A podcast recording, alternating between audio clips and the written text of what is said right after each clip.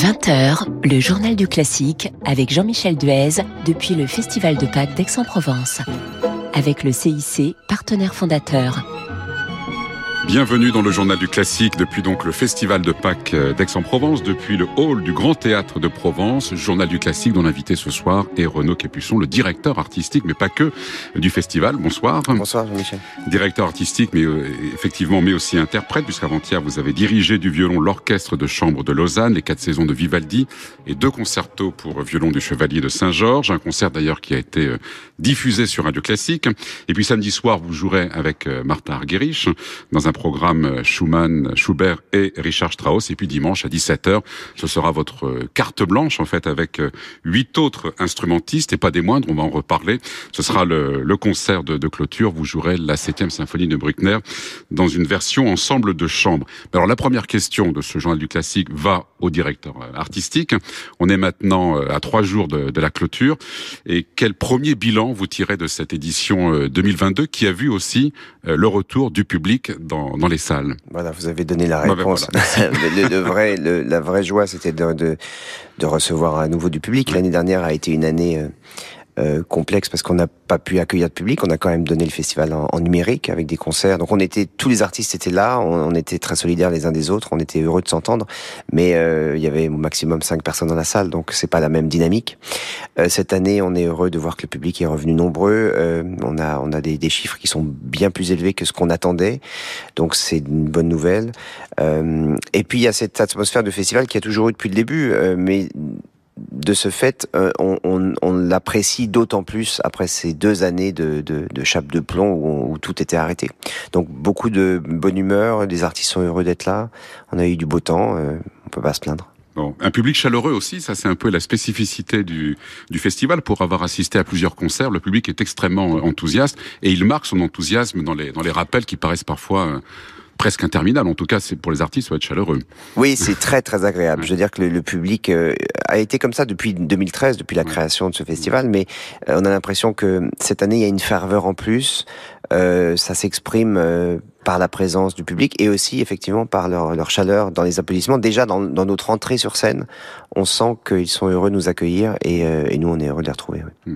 Et puis c'est un lieu d'échange aussi le festival de Pâques d'Aix parce que chaque soir euh, au concert dans la salle en fait on croise les artistes soit qu'ils ont joué la veille ou ils vont jouer le lendemain. Ils viennent assister au, au concert des, des, des, des, confrères. Oui, je pense que c'était une, une, volonté de Dominique Buzet et moi-même depuis le départ euh, de faire de ce festival non pas un, un lieu où, où, les gens viennent jouer repartent tout de suite, mais où, où on peut rester au moins deux ou trois jours et euh, sinon passer beaucoup de temps ensemble, en tout cas se croiser vraiment et partager des moments aussi après le concert dans ce Teddy Bar qui fait partie du théâtre et qui est un endroit de convivialité où on se retrouve tous. Euh, et c'est vrai que c'est assez incroyable quand Steven Kovacevic a donné son récital, il y avait plusieurs pianistes dans la salle, Lisa Leonskaya, Claire-Marie Leguet. Euh, Aujourd'hui, il y a le, le trio euh, Helios qui a joué tout à l'heure. Euh, le trio Zelia est ici pour les écouter et ils joueront demain. Donc il y a beaucoup d'émulation, beaucoup de, de confrontation dans le bon sens du terme, de génération aussi. On a des, des, générations très jeunes, cette nouvelle génération qui a 25 ans. Euh, celle intermédiaire dont je fais partie, qui est un peu entre deux, quoi, entre 45 et 50 ans. Euh, et puis ensuite les, les, grands aînés que sont Martha Argerich ou Mario Joao Pires. Tout ce petit monde se croise, euh, interagit, et, et, je pense que le public le ressent aussi. Euh, vous savez, l'atmosphère d'un festival, c'est pas simplement des grands noms, euh, autrement ça serait très facile, euh, mais c'est des grands noms, des jeunes talents, une atmosphère, une équipe extraordinaire qui est l'équipe de Dominique Buzet au Grand Théâtre, il faut le redire toujours, euh, une radio comme Radio Classique qui nous qui nous relaie, un mécène, euh, et, et, tout ça s'emboîte et fait en sorte que on sert la musique, c'est l'idée. Et puis ce sont aussi Renaud Cap sont des artistes avec lesquels vous entretenez des, des liens d'amitié. Est-ce que c'est ça qui aussi guide votre, votre programmation Bien sûr. Alors, il y a certains artistes que j'accueille sans les connaître parfois. Les gens, la, la, le vrai dénominateur commun, c'est toujours l'admiration. Mm. Il n'y a pas un seul artiste invité dans ce festival depuis 2013 que je n'admire pas. Euh, donc, l'admiration qui est mêlée la plupart du temps l'amitié, puisque ce sont des gens que je connais vraiment bien, euh, ça crée effectivement des, des moments qui sont forcément positifs, puisque ils se sentent désirés d'être là. Vous savez, un artiste, quand il vient dans une salle de concert ou dans un festival, il euh, n'y a rien de pire, quel que soit le prestige de l'endroit, s'il ne se sent pas désiré. Ça, c'est une chose que moi-même j'ai vécu. Euh, parfois, vous arrivez dans une petite église, euh, dans, dans perdu dans, dans au fin fond de l'Allemagne ou de la France, et vous vous sentez désiré. Et c'est extraordinaire parce que c'est pas le nombre de publics qui compte, c'est pas forcément le lieu, le prestige, c'est le fait de se sentir euh, dans un endroit où on va pouvoir s'exprimer au mieux. Et, et ça, c'est une des missions que, que je me suis donnée ici. Être désiré, mais c'est aussi une question de confiance, on, on, imagine, entre le directeur artistique, bien sûr, et, les, et ses artistes. Ouais. Bien sûr. Alors, ce sont pas mes artistes, ce sont les artistes oui. que, que l'on invite ici. Le mais, temps du festival, alors. Oui, euh, mais il y a une, une, une, chose qui a été aussi très claire depuis la, la première année, c'est l'envie de chaque artiste de revenir, parce que parce que Aix-en-Provence est une ville extraordinaire et parce que on est bien ici. Alors, je vous propose de vous écouter euh, Renaud Capuçon. On y faisait allusion tout à l'heure. C'était donc mardi soir au, au, Grand Théâtre, les quatre saisons de Vivaldi, avec l'orchestre de chambre de Lausanne, dont vous êtes le directeur artistique. Et en bis, vous avez joué euh, le mouvement lent de l'hiver que vous avez dédié à Radouloupou et à Nicolas Angelich.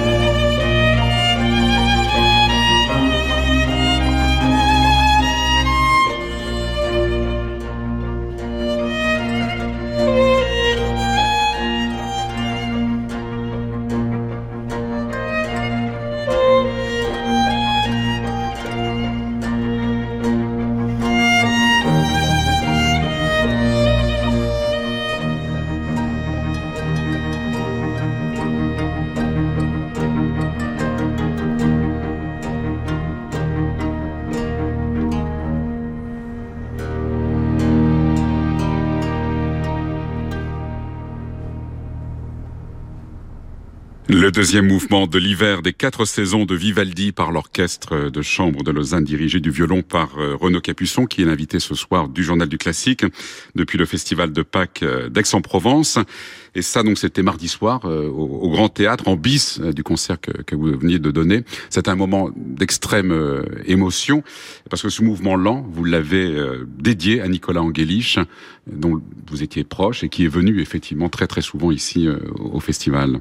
Oui, mais c'est ça aussi le, ce qui fait ce festival, mm. c'est la, la, capacité d'un public d'avoir beaucoup de joie et, et aussi beaucoup d'émotions. Et, et je pense que l'amour que le public et les artistes portaient à Radouloupou et Nicolas Angelich, euh, dans ce festival, mais dans, dans toute la planète musique, parce que ce sont deux, deux génies qui nous ont quittés, deux, deux poètes du piano, deux êtres humains ex extraordinaires qui, qui étaient aimés vraiment.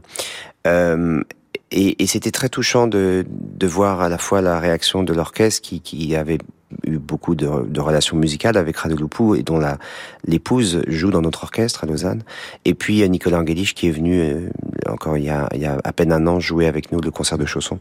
Euh, donc nous-mêmes, on était très touchés euh, de cette disparition et puis le public qui a vécu ces moments avec Nicolas depuis 2013. Il fait partie des artistes qui sont le plus venus ici. Il est venu chaque année. Personnellement, c'était un artiste euh, et, un, et, un, être humain que j'ai profondément aimé depuis euh, très longtemps.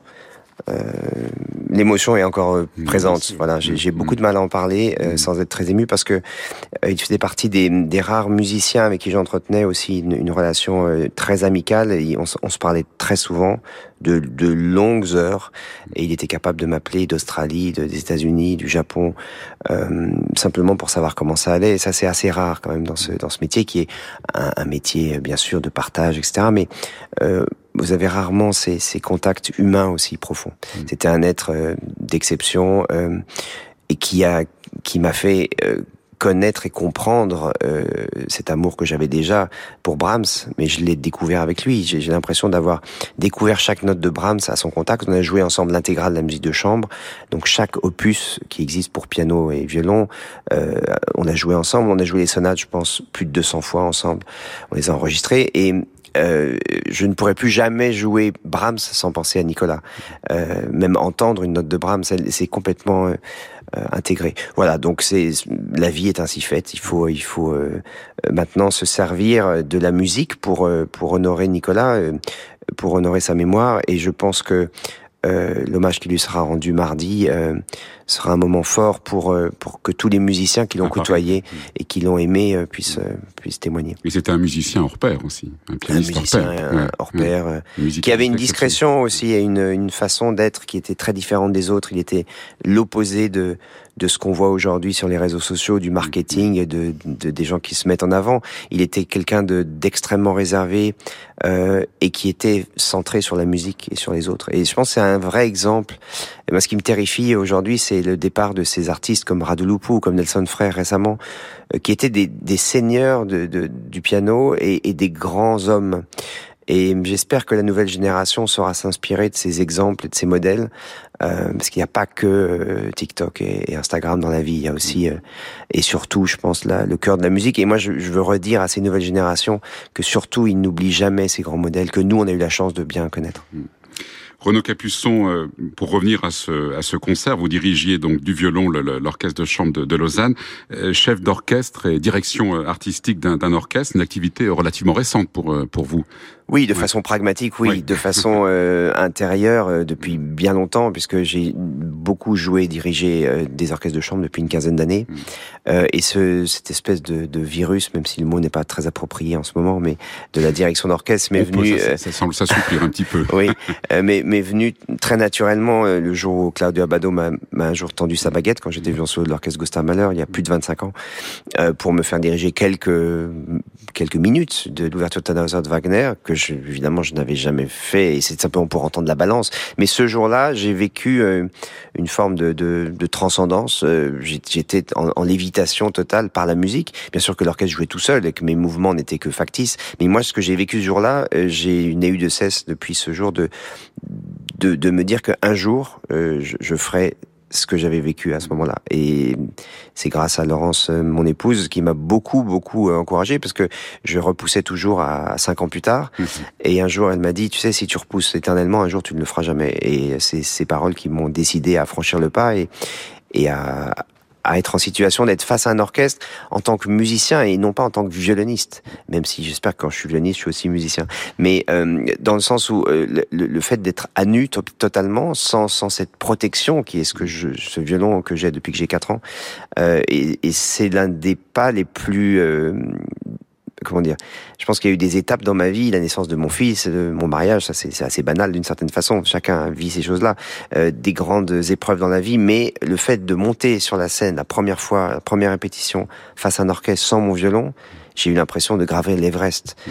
Euh, et en même temps, à l'instant où la musique a commencé, j'ai compris qu'il fallait persévérer parce que c'était, en tout cas, une porte ouverte sur un univers exceptionnel. Et ce qui vous fait dire que lorsqu'on dirige un orchestre, on est encore plus dans la, dans la musique, c'est ça? Euh, Ça paraît assez paradoxal pour un violoniste de dire ça, alors que le violon est toute ma vie. Mm. Mais je dois avouer que euh, la, la, sensation et, et, et cette, euh, cette, sensation d'être aux commandes, pas aux commandes dans le sens d'imposer quoi que ce soit, mais de suggérer mm. d'un mouvement de main ou d'un mouvement de, de corps, ou simplement par votre présence, d'avoir le son qui, qui qui, qui, qui, influe et qui change sur l'orchestre. Ça, c'est absolument extraordinaire. Et surtout, euh, une porte ouverte sur un répertoire infini. Donc, il me faudra encore plusieurs vies maintenant pour faire tout ça.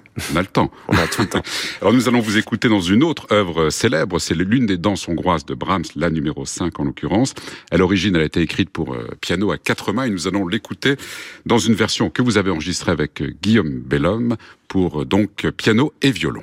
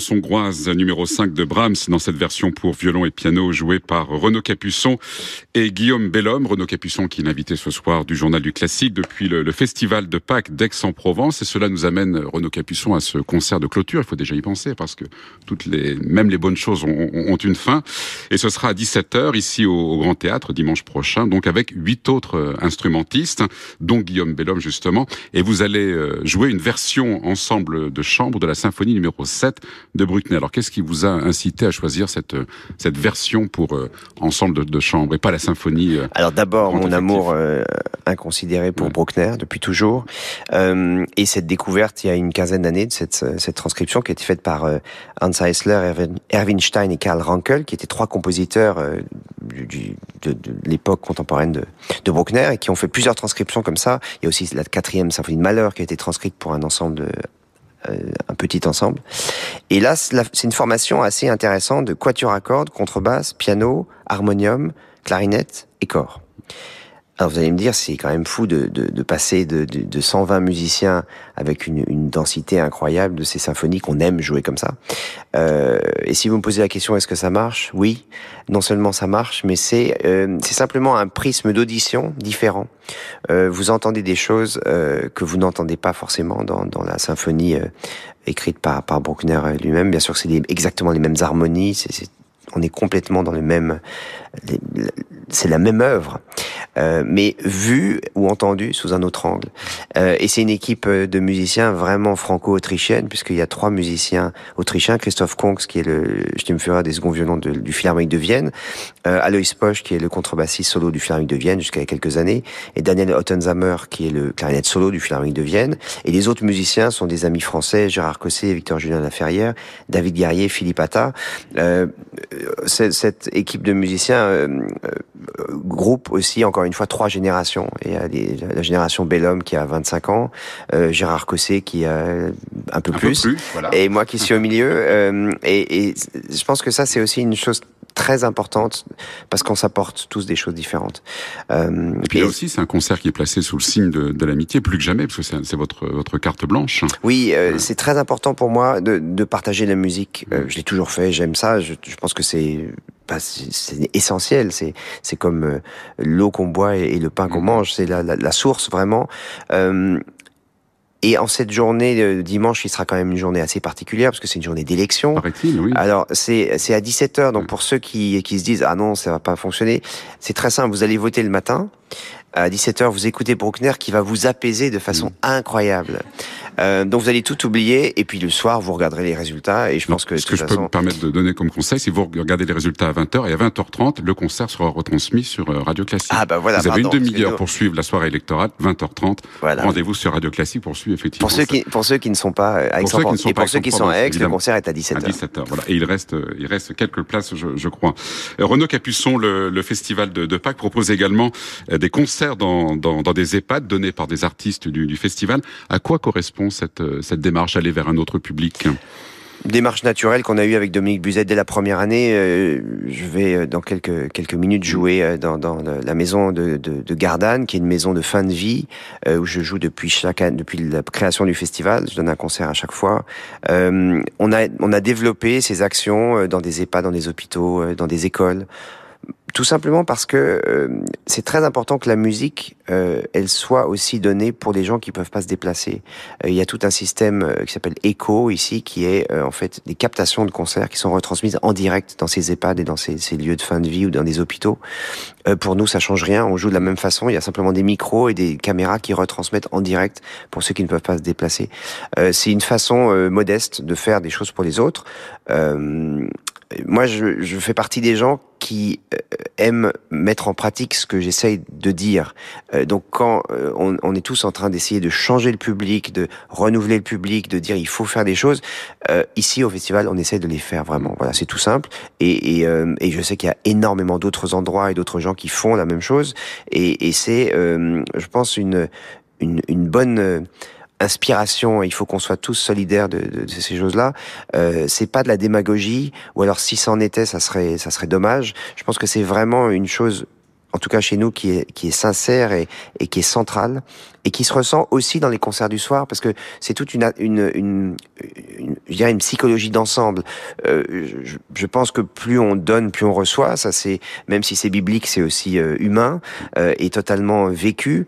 Et, et je, je, trouve qu'il n'y a rien de plus beau que de donner, que ce soit aux jeunes générations, que ce soit à ses enfants, que ce soit à quelqu'un qu'on ne connaît pas dans un EHPAD ou, ou, dans un hôpital, et puis à un public tout simplement. Euh, ce qu'on reçoit en échange, euh, bien sûr les applaudissements, mais ça c'est quelque chose de, de, très éphémère. Ce qu'on reçoit, c'est euh, c'est la certitude que on est au moment donné, quand on donne la musique, on est centré, on est aligné avec cette idée que la musique, elle est pour tous. Et donner aussi, parce que vous organisez des, des masterclass, la transmission est importante pour les, pour les artistes. Alors, des masterclass en marge du, du, du, festival. Bien sûr. Alors, ouais. la transmission, c'est un mot qui est devenu très à la mode depuis ouais. quelques mois. C'est tout le monde. Montage, alors. Non, non, non, non, pas du tout. Mais, mais la, on a l'impression que tout le monde découvre la ouais. transmission. Mais quand on a un enfant, on lui apprend à lire, à marcher, à écrire, et personne vous félicite. C'est tout à fait naturel.